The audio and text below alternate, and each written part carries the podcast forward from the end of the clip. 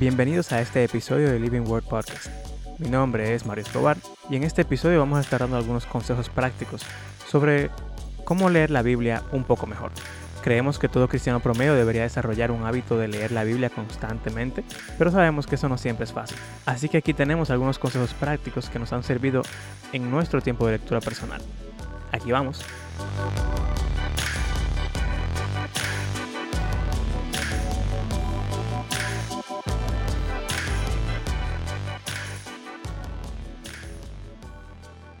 Señores, bienvenidos.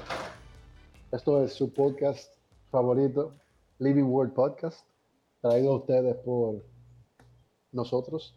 Mi nombre es Andrés Fulcar y estoy aquí con mis amigos y hermanos. Bueno, estoy aquí con mi hija Asha. Exacto. La hermana de ella. Están aquí el señor, ¿cómo te llamas? Yo soy Mario Escobar.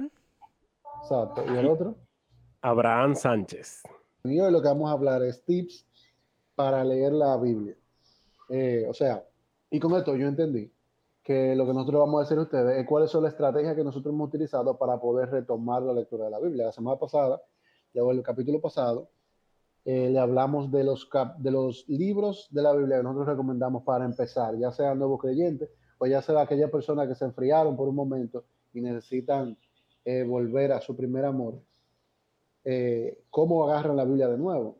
sabemos que todos pasamos por el momento en el que no entendemos cómo vamos a retomar el hábito, que es un hábito sano, hábito y que sea un hábito es una estrategia realmente humana que nosotros utilizamos para poder mantenernos eh, alimentados de la Biblia. Y esta semana lo que vamos a dar son ciertos tips. Y yo voy a empezar. Y voy a hablar mucho ahora para desquitarme, porque el último oh. capítulo, el último capítulo, yo grabé un voice note y ellos lo pusieron arriba. No sé si lo notaron, pero yo no pude estar presente. Entonces hoy me la voy a desquitar. Entonces, Andrés, ¿cuáles son tus tips? Vamos a ver, dame tu primer tip. El primer tip que yo tengo es algo muy personal. Y es que a mí me gusta, como lo he dicho en otros episodios, conocer. Ahora mismo no lo tengo tan refrescante, refrescado, perdón, porque no tengo mucho que no lo hago. Pero me gusta comparar el momento bíblico con el momento histórico. Eso es porque a mí me gusta la, la historia.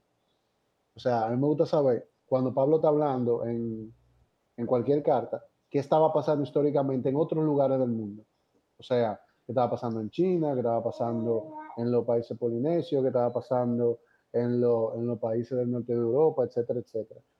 Y para eso yo me, me, pongo, me, pongo, a investigar más o menos qué dicen los comentaristas de cuál es el año eh, en el que se está escribiendo eso, y luego voy en, en, algún lugar, todo esto en internet, ya uno no va de qué biblioteca ni a, ni a, ni a enciclopedia en internet yo busco qué, qué, estaba pasando en ese año. Y eso más o menos como que me da como un contexto en lo personal de qué estaba pasando en el mundo en ese momento.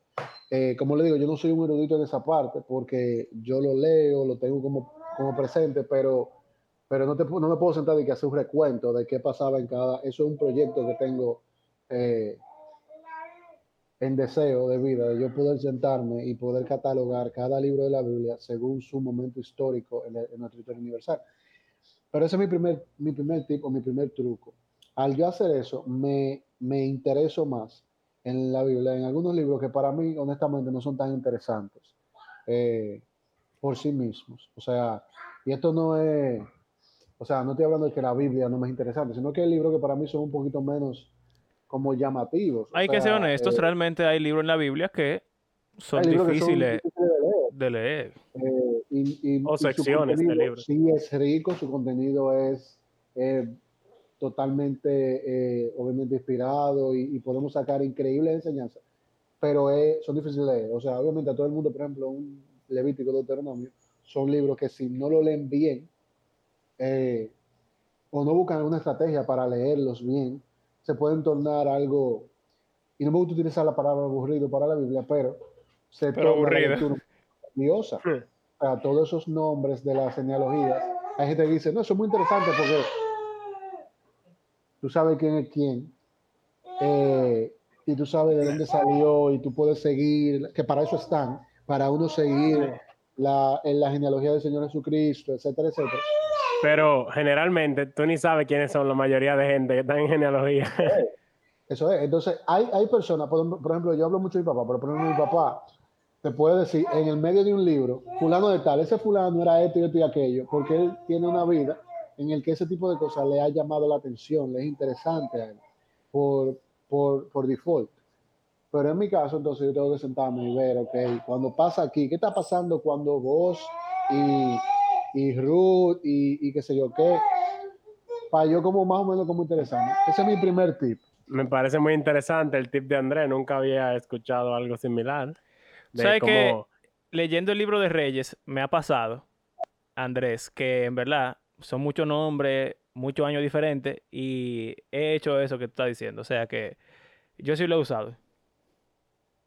Sí, y es súper interesante con libros así, donde menciona reyes, y son más fáciles porque te mencionan los años, o sea, mismo el año tal de fulano, normalmente son nombres de reyes, a veces son títulos, y uno puede buscarlo y encontrar eh, en los libros de Historia Universal qué estaba pasando y por qué, por ejemplo, saliéndome ya de reyes, algo muy interesante que mucha gente no sabe, y me llama la atención cuando yo escucho gente diciendo que, oh, yo no sé por qué Jonás no obedeció a Dios y fue a Nínive desde el momento que, que le dijeron. Yo digo, ¿qué?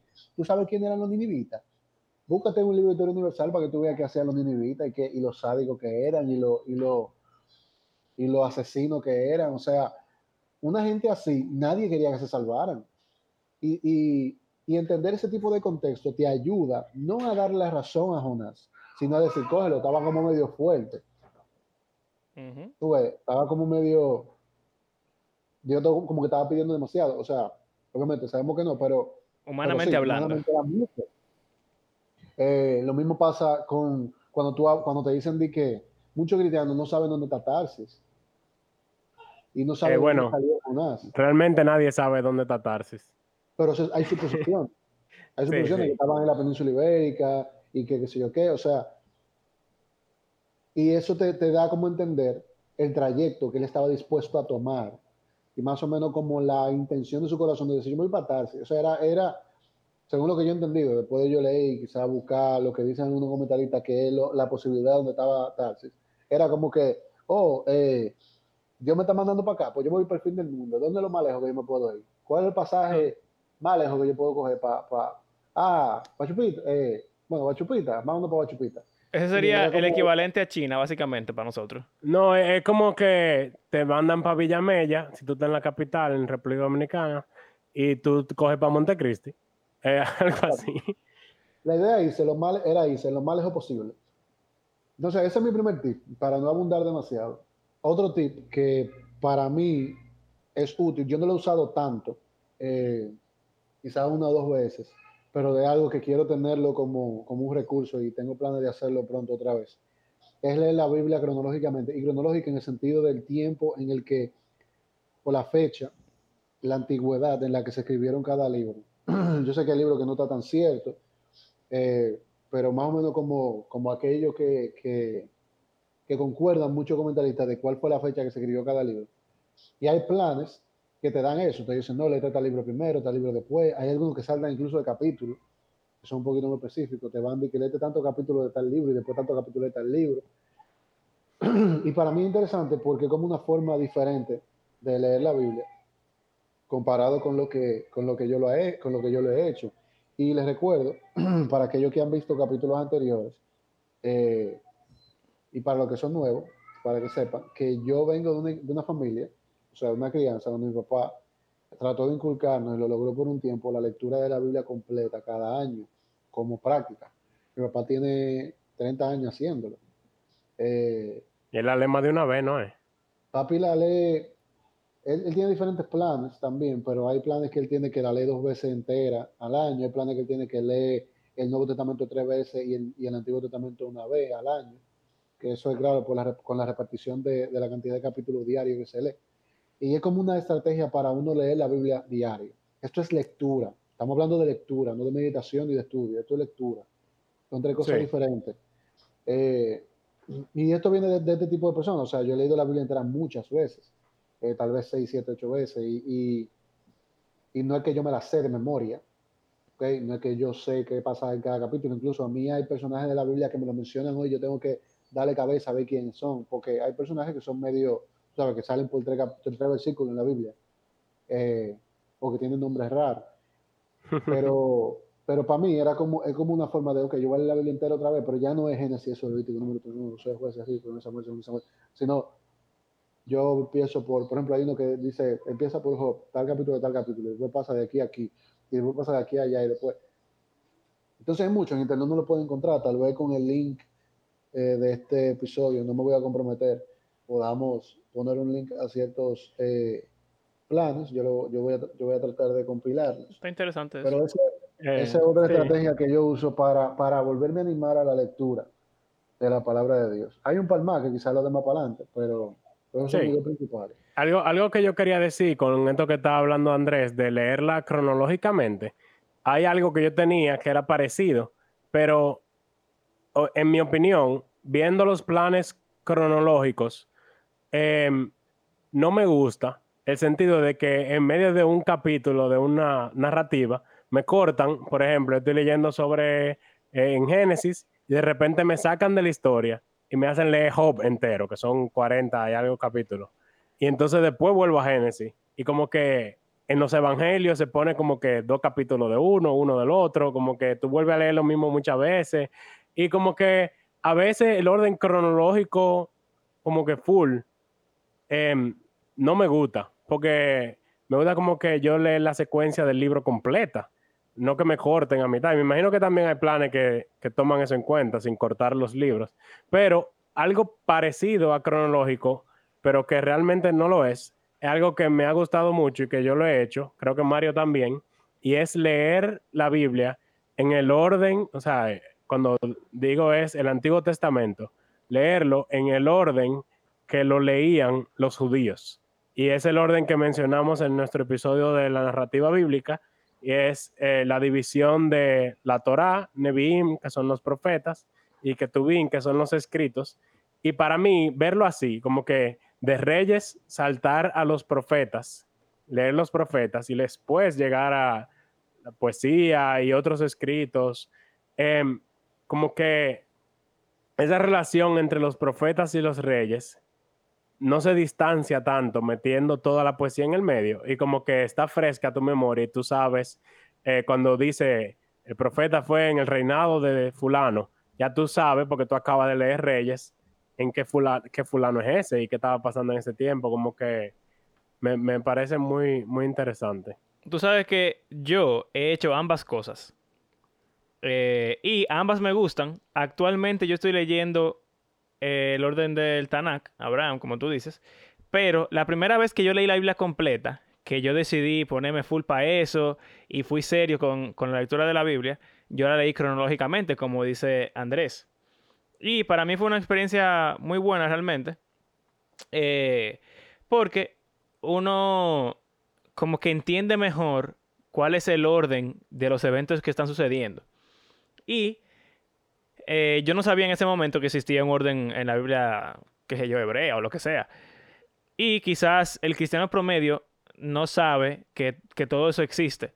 Y cronológico es, un, es, un buen, es una buena forma. Sobre todo porque los libros poéticos y eso, como que te los agrupa generalmente o te lo pone después de, de- de cierto momento. Por ejemplo, eh, cuando uno ve la historia del rey David, entonces pasa mucho que uno lee salmos mientras va pasando los capítulos del libro de Samuel y de, y de, eh, de primera y segunda de Samuel. Entonces es interesante que tú puedes ver cómo David estaba pasando por una situación X y entonces le escribió tal canción. Eso, eso realmente es Mm. muy interesante. Eh, Sí. Y yo dando clase del Antiguo Testamento en, en el colegio, he hecho como una combinación con mis estudiantes para darle la historia histórica, valga la redundancia, tomo en consideración el orden cronológico para ciertas partes, aunque en general, como estamos estudiando el Antiguo Testamento, lo hacemos como la, Biblia hebrea. Eh, pero sí, ambas cosas son muy útiles. A mí me han ayudado, me han ayudado ambas. Eh, y creo que la experiencia es un poco diferente en cada uno. O sea que creo que ambos consejos eh, aplican para situaciones diferentes en la vida o para personas diferentes que están buscando un conocimiento bíblico diferente. Tú sabes que mientras ustedes estaban hablando, yo busqué hay una página que se llama Biblia Vida en internet que, que tiene muchos planes de lectura y estudios y cosas así. Yo no, yo no soy de la gente que se pone a super investigar los principios detrás de los autores de las diferentes páginas. Siempre y cuando yo esté buscando algo como esto, que son planes de lectura de Biblia, no nada teológico. Eh, y hay dos planes muy interesantes que me llamaron la atención ahora. Incluso hay uno de ellos que lo voy a empezar mañana. Eh, este es el plan de lectura el reto 90 días. Y adivinen de qué se trata. Turum. Leer la Biblia entera, de principio a fin, en tan solo 90 días. Te vas a convertir Entera. en un gusano lee Biblia. No, ese yo no lo voy a hacer. Ese es muy fuerte. Ah, O sea, estamos hablando de 14 libros, de, 14 eh, capítulos diarios aproximadamente. Eh, que es bastante. O sea, tú oyes y ah, 14. No, eso es mucho, eso es el- mucho. entre el, el primer y segundo día tú te lees Génesis entero. Eh, eso es mucho. o sea, para el cuarto día tú has terminado de Éxodo. ¿Tú entiendes? O sea, es, es- Es intenso. Es, es sumamente interesante porque es lectura, obviamente. Eh, esto ejercita mucho el, el tema de, de la lectura comprensiva a nivel de la Sí. Biblia. Y, y yo creo que es un tema diferente. Cuando tú lees un libro o una novela, hay mucha gente que está acostumbrada a eso, pero lo que no leemos libros eh, narrativos comúnmente, se nos hace difícil si usted no habla de la Biblia, porque la Biblia no es una narrativa, eh, vamos a decir, igual de principio a fin. O sea, hay diferentes estilos, cambia de forma. eh, en un lugar esto, en un lugar en aquello. Aquí hay historia, aquí no, aquí hay regla, aquí hay genealogía, como estamos hablando, aquí hay poesía, O sea, es bastante variable. Y para la gente como yo, eso distrae, a veces hace incómodo. Entonces, un plan como este, si uno lo hace buscando como cumplir nada más, o sea, cuando digo cumplir nada más, eh, eh, es esforzarse disciplinadamente a hacerlo. Ayuda mucho a eso, a esa transición. Y el otro que yo encontré, que es el que voy a empezar, es la lectura del Nuevo Testamento en 90 días. ¿Y por qué para mí este es interesante? tiene más Este es sentido. interesante. Ese se hace de una vez, sí. Sí, es interesante porque tú haces un recorrido por un, por un, por la mitad de la Biblia, vamos a decir, o por el Nuevo Testamento, en un tiempo bastante equilibrado, donde no es tan exigente la lectura. Estamos hablando de tres a cuatro capítulos diarios, en un, o sea, en unos, unos libros que no tienen capítulos tan largos normalmente. O sea, no te vas a encontrar con Isaías, no te vas a encontrar con Salmos, que son larguísimos. O sea, y para mí es interesante porque la apertura de, ojo que te da un plan como este, en cuanto al plan de Dios con la iglesia, en cuanto al evangelio, en cuanto a la historia de la iglesia, etcétera, etcétera, es muy interesante para hacerlo en, en corto tiempo. Entonces yo le dejé, le puse en el grupo de nosotros los links. Sería bueno, Abraham y Mario, que lo pusiéramos junto con este, con el link de este, de este episodio, para que la gente tenga un sitio donde, porque a veces uno dice, conchele, yo quiero empezar a leer la Biblia, pero yo no sé cómo. ¿Tú entiendes? Y a veces a la gente le da vergüenza y dice que para eso estamos haciendo esto. Le dice, Sí, dice, claro. yo no le voy a preguntar a mi pastor o a mi pastor de jóvenes porque me da vergüenza, qué va a pensar de mí, etcétera. Que les animo a que no piensen así. Pero si ya piensan así, eh, aquí hay un lugar anónimo donde ustedes pueden ir a buscar una referencia de, de- y son planes de lectura, ¿ok? No hay nada por qué alarmarse a nivel de liderazgo porque simplemente están diciendo como- en un orden de cómo tú lees la Biblia en un tiempo y ya, o sea, no estamos sacando ningún tema teológico. Por eso me doy la libertad de ponerlo. Y le voy a poner los cuatro links, el link de los planes de lectura normal, el plan de lectura cronológico, el de la Biblia entera en 90 días para el que quiera aceptar ese reto y el del Nuevo Testamento. en 90 días. y hay más, ustedes lo pueden ver en ese link. Bueno, mira, desde ahora, si alguno de nuestros oyentes hace ese plan de, de- de- de leer la Biblia entera en 90 días, por favor que nos diga si existe tal persona, porque hay que darle un premio y un reconocimiento universal. No, no, y vamos a invitarlo al podcast de para que verdad. nos cuente su experiencia. Porque Vamos a mira, hacer podcast de teatro a partir de ahí con esa persona. ni, ni yo me atrevo, que me gusta de que lee la Biblia y cosas, yo no me atrevo a hacer eso, de verdad, ni a empezarlo. Ahora mismo, en mi, en mi situación espiritual actual, ni loco. Pero está muy interesante, o sea, de verdad que está muy Sí. interesante. Sí, de El verdad, Nuevo es un reto se hace, eso se hace. Yo creo que Mario y yo una vez hicimos algo parecido y leímos el, el Nuevo Testamento así, más o menos en ese tiempo. Yo creo que al principio de cartas- año, eh, déjame. No, a final de año pasado, yo creo que yo leí el, el Nuevo Testamento así bien, bien rápido. Sí, rápido. Ujú, Yo leí todas las cartas como en una semana, yo creo. Sí. Una semana o dos. Bueno, coge el otro, el de la Biblia entera, ¿ves? Ya que tú eres tan No. lector. Ah, para No, que, que pasa es que- Andrés, el streak de Bible App, para que lo... Ah. Oye, yo lo perdí. Un día. Bueno, Pero nada. sí. Eh, Abraham, tus tips. ¿Eh? Digo, espérate, Mario No, no dio sus tips. Va Mario, va Mario.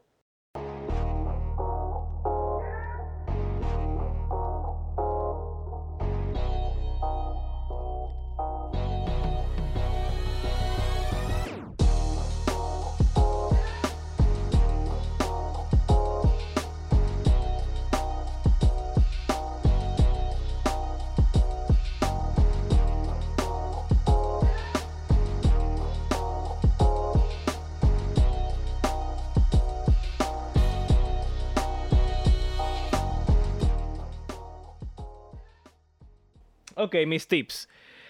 Eh, siguiendo en ese orden de leer la Biblia rápido, el objetivo de este tip no es leerla rápido, eh, pero se logra eh, por, por condición, qué sé yo, sine qua non, qué sé yo. Leer porciones grandes de la Biblia. ¿A qué me refiero con eso? Generalmente, cuando uno empieza a leer la Biblia, uno se lee un capítulo al día, o si la Biblia tiene esas divisioncitas, eh, los subtemas, uno lee un subtema, que pueden ser 10 versículos, 15, eh, pueden ser 20 incluso. Generalmente no pasa un capítulo sin que haya una subdivisión nueva en las Biblias convencionales de hoy en día. Eh, mi tip es olvidarse de todo eso y leer porciones grandes que tengan sentido. Voy a poner un ejemplo. Si uno abre el, el Evangelio de Mateo, uno se va a encontrar que de los capítulos 1 al capítulo 4, Seis o siete. bueno, Ah. vamos a coger 4. Hay una parte en la cual Jesús está empezando su ministerio, ¿verdad? Jesús nace eh, y es como una introducción del libro. Si después cogemos del 5 al 7, es el Sermón del Monte. Eh, después, del 8 al, no sé, 14, eh, 12 por ahí, hay otra sección. Son secciones que tienen como una afinidad. Obviamente, si nos quedamos con el Sermón del Monte, que es lo más sencillo, el Sermón del Monte es un solo discurso que Jesús hizo, que lo compartió en un sitio, a una audiencia en específico, y generalmente lo que uno hace es que el capítulo 5, después el capítulo 6 al otro día, después el capítulo 7 el día siguiente. Jesús no lo, no lo dijo así, él lo dijo todo junto. Eh, y cuando uno lee el discurso entero, de pie a cabeza, en una sentada, uno le saca mejor provecho porque uno entiende cuál es el orden eh, lógico de los pensamientos que Jesús está siguiendo y cuál es el punto al, al cual él quiere llegar. Eso sucede con cualquier libro, con cualquier documento que uno lea. Uno lo divide por partes que tengan sentido y así uno va leyendo. Eh, y sucede con la división de capítulos que generalmente no dividen tan bien las cosas de acuerdo a- al sentido que tienen, sino que más, más o menos yo diría que como por longitud. Eh, un capítulo en la Biblia generalmente tiene una, una longitud similar. Entonces yo diría que el tip es eh, alejarnos de esa división de capítulos y simplemente ponerse a leer hasta que uno diga, ok, yo creo que yo tengo una idea completa. Eso pudieran ser tres capítulos en una sentada, pudieran ser dos, pudieran ser cinco. Eh, una vez haciendo esto, yo leí Juan del 1 al 11, porque eh, todo eso como que se parece. Y después llegué a una parte y dije, "Hmm, esto como que ya no, se parece. Y cerré ahí. Obviamente duré una hora Sí. leyendo. Tú, eh, tú diciéndolo, pero yo lo hice hace eh, como dos días, eso mismo. ¿De verdad? O sea, yo dije, voy a comenzar Juan y leí así, desde el capítulo 1 hasta el capítulo 11.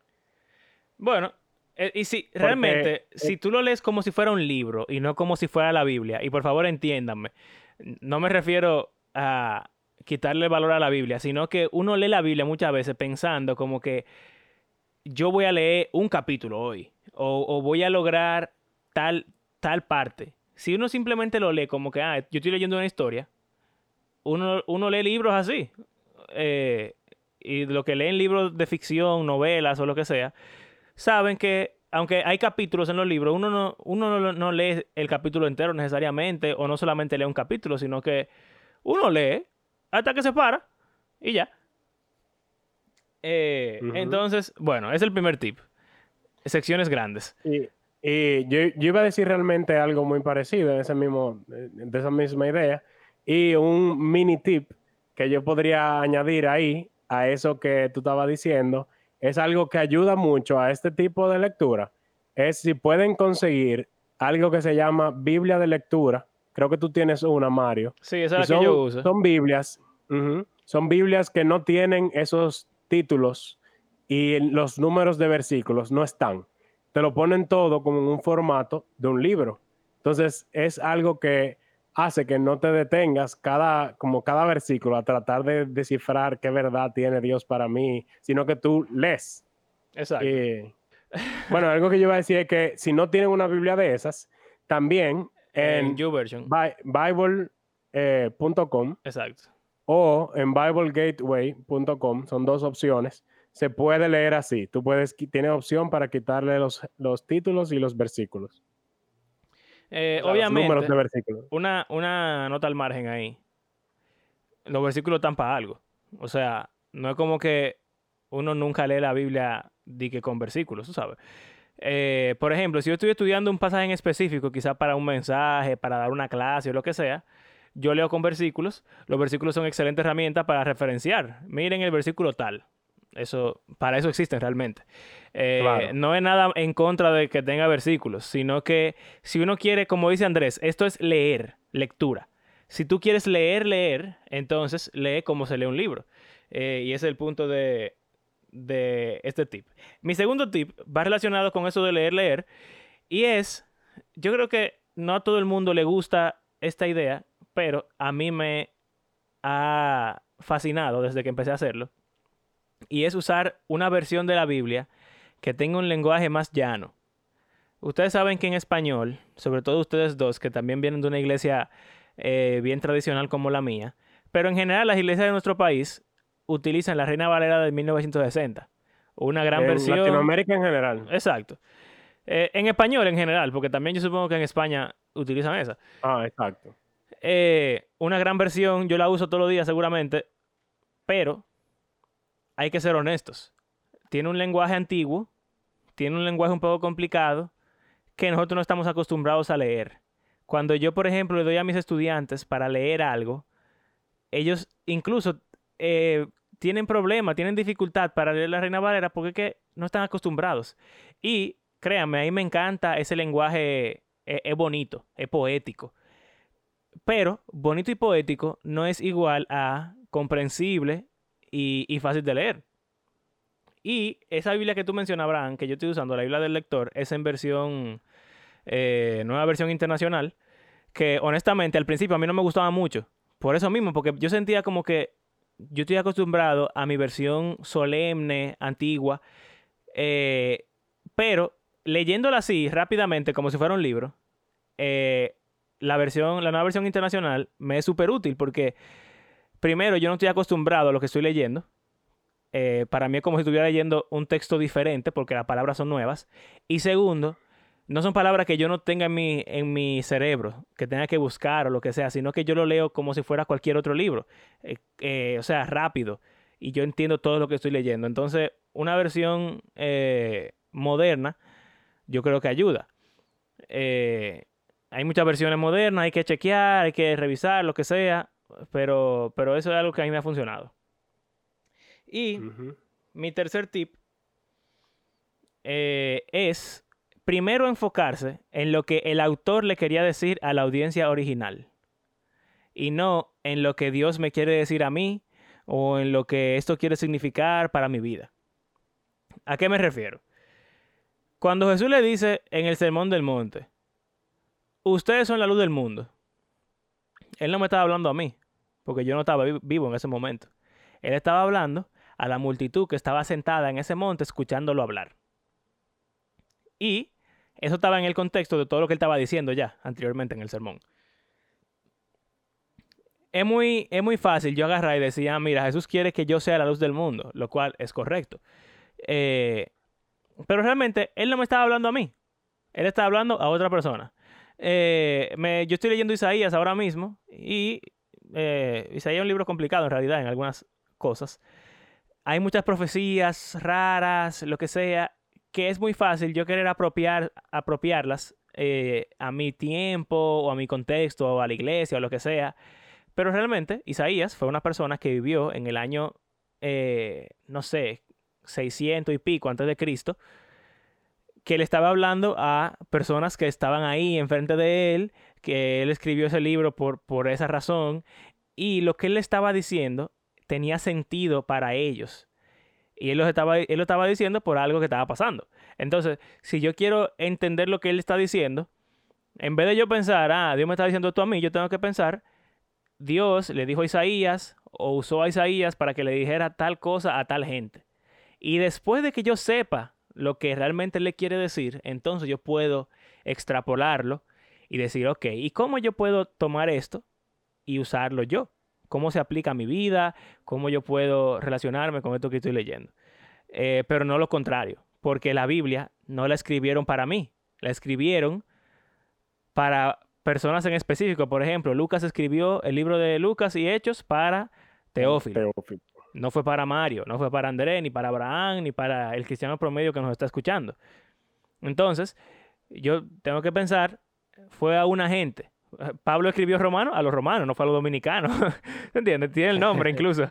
Entonces, apropiémonos primero del contexto que tiene que ver con lo que dijo Andrés, de hecho, el contexto histórico de lo que está pasando. ¿Qué se quiere decir? Y después, entonces, cuando yo entienda eso, yo puedo decir, ah, esto ahora yo lo aplico a mi, a mi contexto actual. Sí, o sea que Mario, tú estás diciendo que nos enfoquemos más en como eh, el big picture, como ver de qué se trata, incluso no solo un capítulo ni una sección, sino el libro entero. ¿Cuál es el propósito de Isaías completo? Y después eso me equipa a mí a yo poder estudiar las secciones o los capítulos y ya a última instancia los versículos. Y algo que, de, grande, de grande a pequeño. De grande a pequeño. Exacto, de grande a pequeño.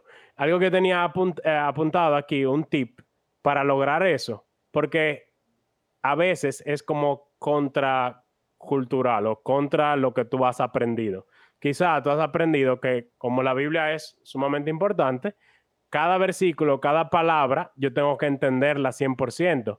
Sin embargo, el hacer eso nos puede hacer perder la gran imagen que tiene el libro completo. Entonces, un tip que yo tengo para hacer eso, de cambiar de tratar de entender cada palabra, cada versículo, a tratar de entender la, la gran imagen, es cada vez que usted esté leyendo y tenga una pregunta que le surja o que no entienda algo, apúntelo. En la misma Biblia, no tenga miedo de tachar, de rayar, de escribir, tomar notas en su Biblia, porque para eso es, para usted utilizarla y sacarle provecho. Y, o si no, un cuaderno. Y usted apunta a la pregunta que le surjan. Por ejemplo, Mateo 5, no entendí qué quiso decir Jesús con la luz. Y déjalo ahí. Y tú continúas leyendo. Y muchas veces va a pasar que cuando usted termine el libro completo, si usted vuelve a ver las preguntas que usted había escrito, se va a dar cuenta que probablemente muchas de esas ya, ya sabe la respuesta. Tú sabes que, déjame interrumpirte por favor, para hacer algo, esto es cómico, pero eh, creo que ilustra muy bien lo que usted está diciendo. Y yo sé que a todos nos ha pasado. En un examen, una pregunta que uno no entiende o que uno no se sabe la respuesta, uno la deja vacía, sigue respondiendo el examen y puede ser que en otra pregunta uno encuentre la respuesta de la pregunta anterior. Y entonces, eh, uno, uno resuelve. ¿Usted no le ha pasado eso, señor? Muchas de mis notas buenas del colegio eh, fueron bajo ese fallo en los profesores.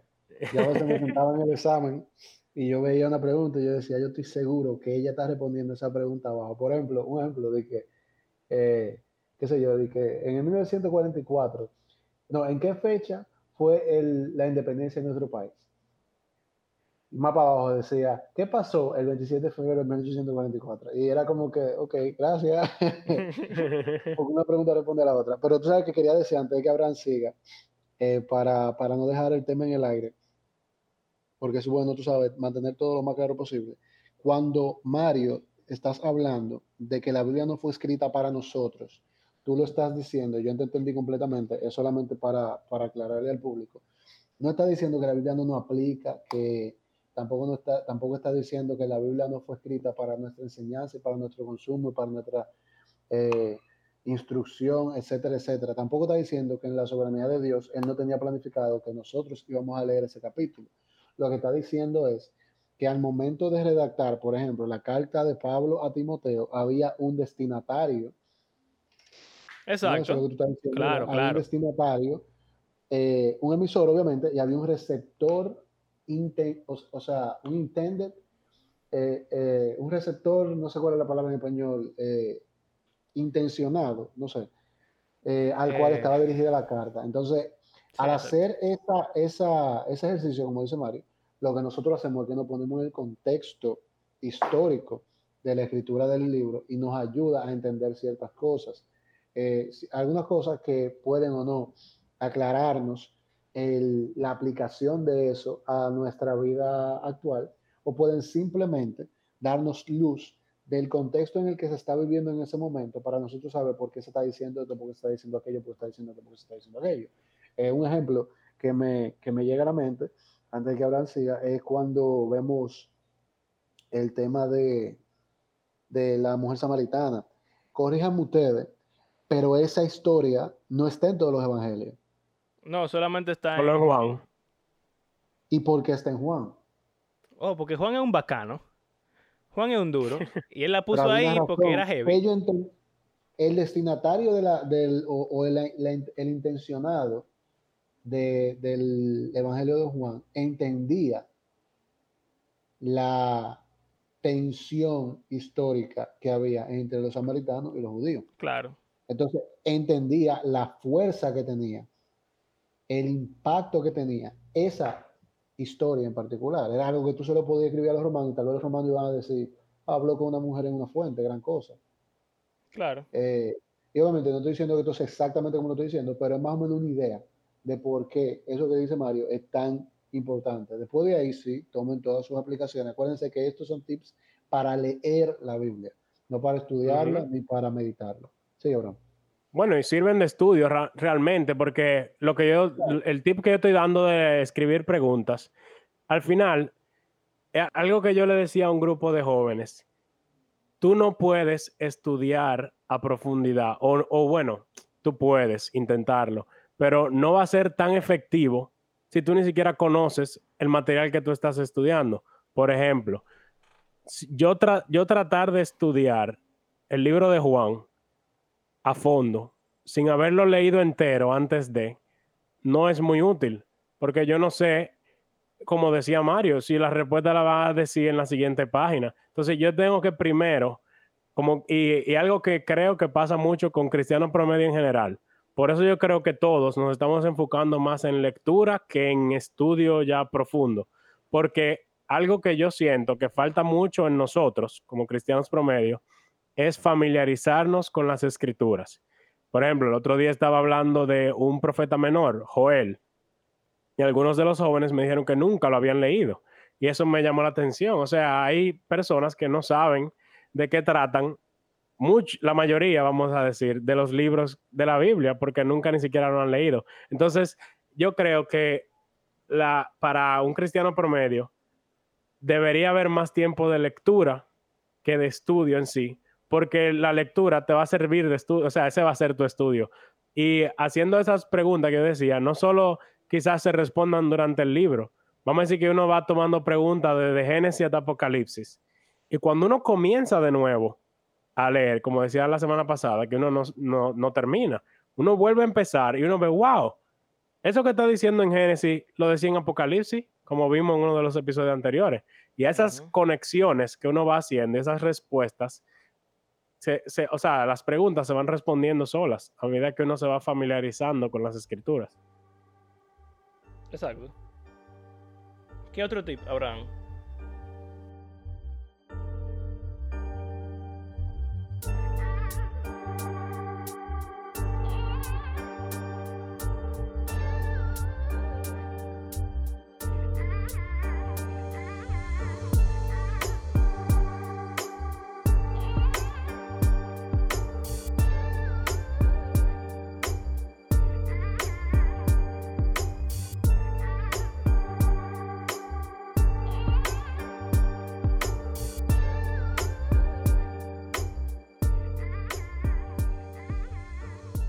Hay otro tip que, que yo tengo aquí, que quizás no lo han escuchado mucho, pero es algo de Biblia, audio Biblia.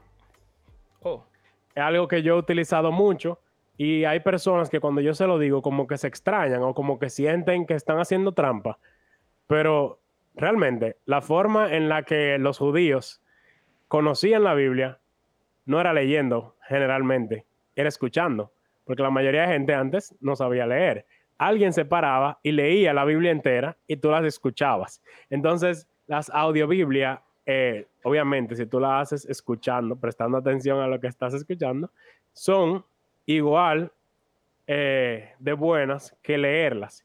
Y si usted como quiera se siente como que no, está, haciendo trampa, qué sé yo, algo que también muchas personas hacen es que escuchan mientras leen.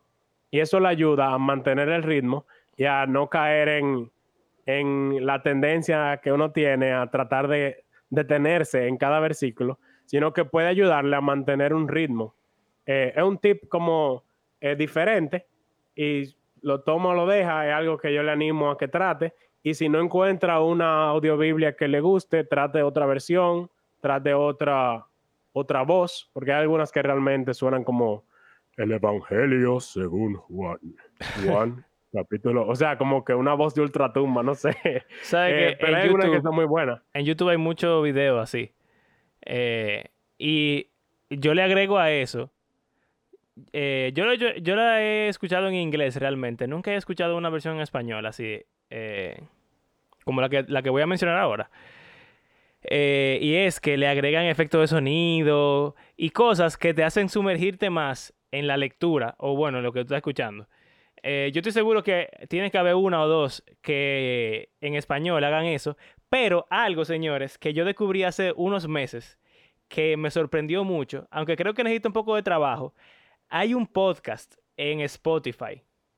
Esto es, no, no es de que competencia para nosotros, pero hay un, hay un podcast que se llama La Biblia Hoy. Déjame, déjame buscarlo.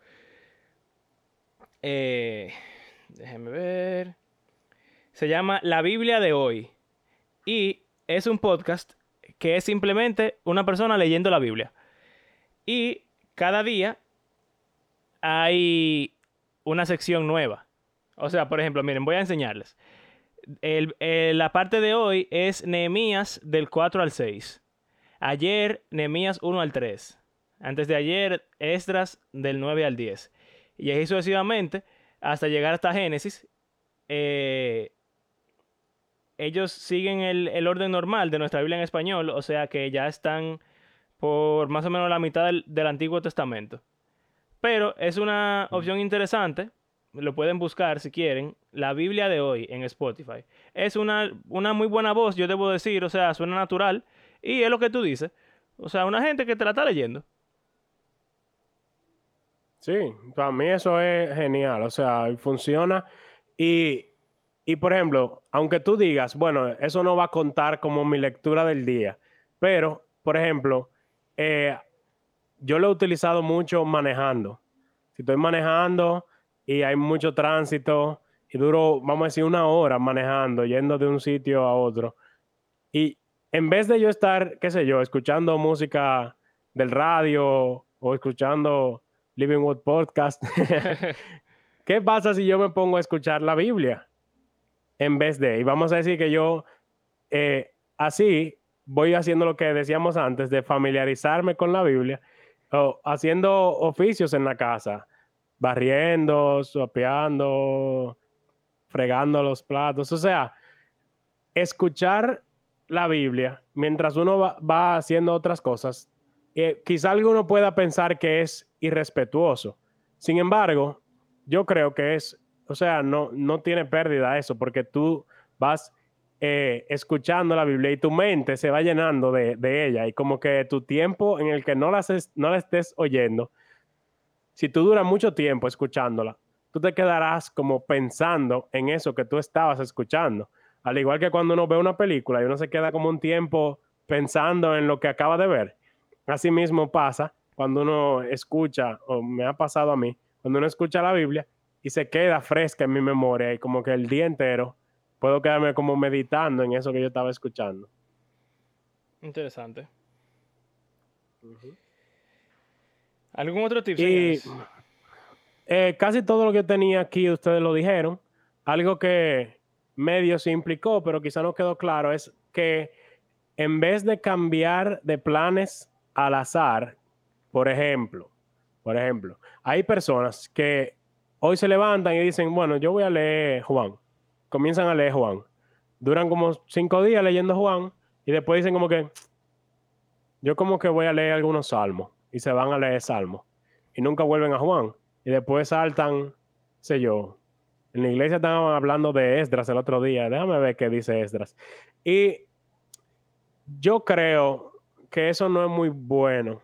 No es muy bueno para su hábito de lectura, ni tampoco es bueno para tú entender como la idea completa de un libro, como hemos estado hablando. Entonces, yo le animo a que elijan un plan de lectura, no de esos que son por versículos solamente, sino de, de leer la Biblia entera, como los que Andrés mencionaba, y se quede con él y la lea. O sea, obviamente hay días y hay unos días que uno no puede, o qué sé yo, pero como que trate de mantenerse en un solo plan o con una sola meta y léalo completo así. Porque si se pone a cambiar a cada rato y a saltar de un libro a otro, como que, no sé, ¿qué ustedes creen? Eh, sí, yo estoy muy de acuerdo con eso realmente. Yo, o sea, tal actitud de mejor algo que nada, tú sabes. Qué bueno que está leyendo la Biblia, aunque está saltando, lo que sea. Pero el punto de- del podcast es ir mejorando cada vez y el punto de, de todo cristiano es ir, ir aprendiendo más y todo eso. Entonces, eh, yo lo veo como un buen consejo. El tip básico, el primer tip es lea la Biblia. O sea, queremos ver cómo la leemos bien, pero si tú ni siquiera la estás leyendo, empieza. Porque, eh, o sea, de verdad creemos que está viva. Es el punto del podcast. Creemos que tiene poder. Creemos que el Señor la usa para transformarnos eh, y que por medio de esa historia que la Biblia cuenta, Él va eventualmente a transformar el mundo. Entonces, claro, lo primero y más importante es leerla. Eh, y ya para cerrar, señores, porque nosotros, nosotros hablamos demasiado. Eh, yo diría que dos últimas cosas que no hemos mencionado, no porque no sean importantes, sino porque deberían ser como obvias, o como decimos aquí, deberían caerse de la mata. Pero muchas veces a uno se le olvidan porque, porque sí, por la, eh, porque es un hábito ya, o la costumbre, lo que sea. Lo primero, y hay gente que a mí mismo a veces me molesta cuando la gente tú pides un consejo y lo primero que te dicen es, ora, porque muchas veces uno, uno siente como que la oración eh, no es lo más práctico. Pero realmente la oración, si leemos la Biblia, si creemos lo que la Biblia dice, es la herramienta más poderosa que tiene el cristiano, porque con ella uno puede pedirle al Señor, uno puede pedirle al Señor y, y uno puede recibir de Él. Y una parte importantísima para leer la Biblia es tener un momento de oración breve, sea antes, sea después, sea antes y después, en el cual uno le pide al Señor que eh, lo ayude a entender, lo ayude a seguir siendo constante eh, y todo eso. Eh, aparte de la oración, el segundo, la segunda cosa que quería mencionar es leer la Biblia enfocado en lo que uno debería estar enfocado. Porque el enfoque de leer la Biblia, como ya hemos mencionado en episodios anteriores, no es para mi deleite personal, no es para hacerme una mejor persona, no es para cumplir con una lista de actividades que tengo en el día. Yo soy cristiano, así que tengo que leer la Biblia hoy. No es para eso que leemos la Biblia, sino que leemos la Biblia. El cristiano debería leer la Biblia porque cree que hay un Dios. Dice Hebreos que el que, el que quiere acercarse al Señor tiene que creer que Él existe y que Él recompensa a los que lo buscan. Entonces, si yo creo en Dios y yo creo en el Dios de la Biblia, yo creo que Él tiene, Él se está revelando a sí mismo a, través de ese libro. Y yo quiero entonces conocerlo a Él. Y la forma de conocerlo es ver qué es lo que Él ha dicho acerca de sí mismo, acerca del mundo, acerca de mí. Y, y ese enfoque es importante porque muchas veces eh, no sé, cuando por ejemplo tenemos un niño, le leemos la Biblia para que sepa la historia o para que sea un, crezca para ser un, buen muchacho o lo que sea. Ese no es el punto realmente. El punto es que el libro es de Dios, viene de Dios y, cumple el propósito que Dios, que Dios le dio. Eh, así que tomemos eso en cuenta. Yo creo que hemos dado unos consejos muy prácticos realmente y muy buenos. Eh, desde tener en cuenta las versiones que leemos, la cantidad eh, y las porciones que leemos, hasta usar planes de lectura, eh, ponerse metas de leer la Biblia en tanto tiempo.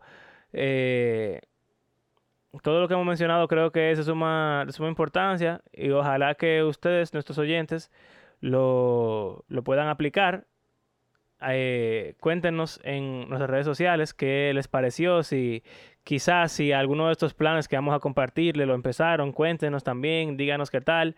Eh, y nada, yo creo que hasta aquí este episodio, señores.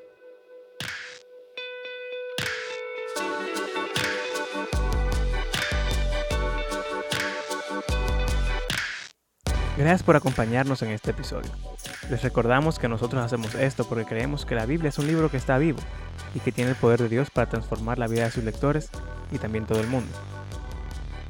No olviden compartir con nosotros en nuestras redes sociales si empezaron alguno de estos planes de lectura que vamos a estar proporcionándoles y su experiencia leyendo a través de ellos. Como siempre decimos, si están disfrutando de nuestro podcast, les invitamos a compartirlo en las redes y si quisieran apoyarnos de manera económica pueden hacerlo por medio de nuestras plataformas de PayPal o Patreon. También queremos agradecer a aquellos de ustedes que han convertido este podcast en parte de su rutina semanal y será hasta la próxima. Hasta luego.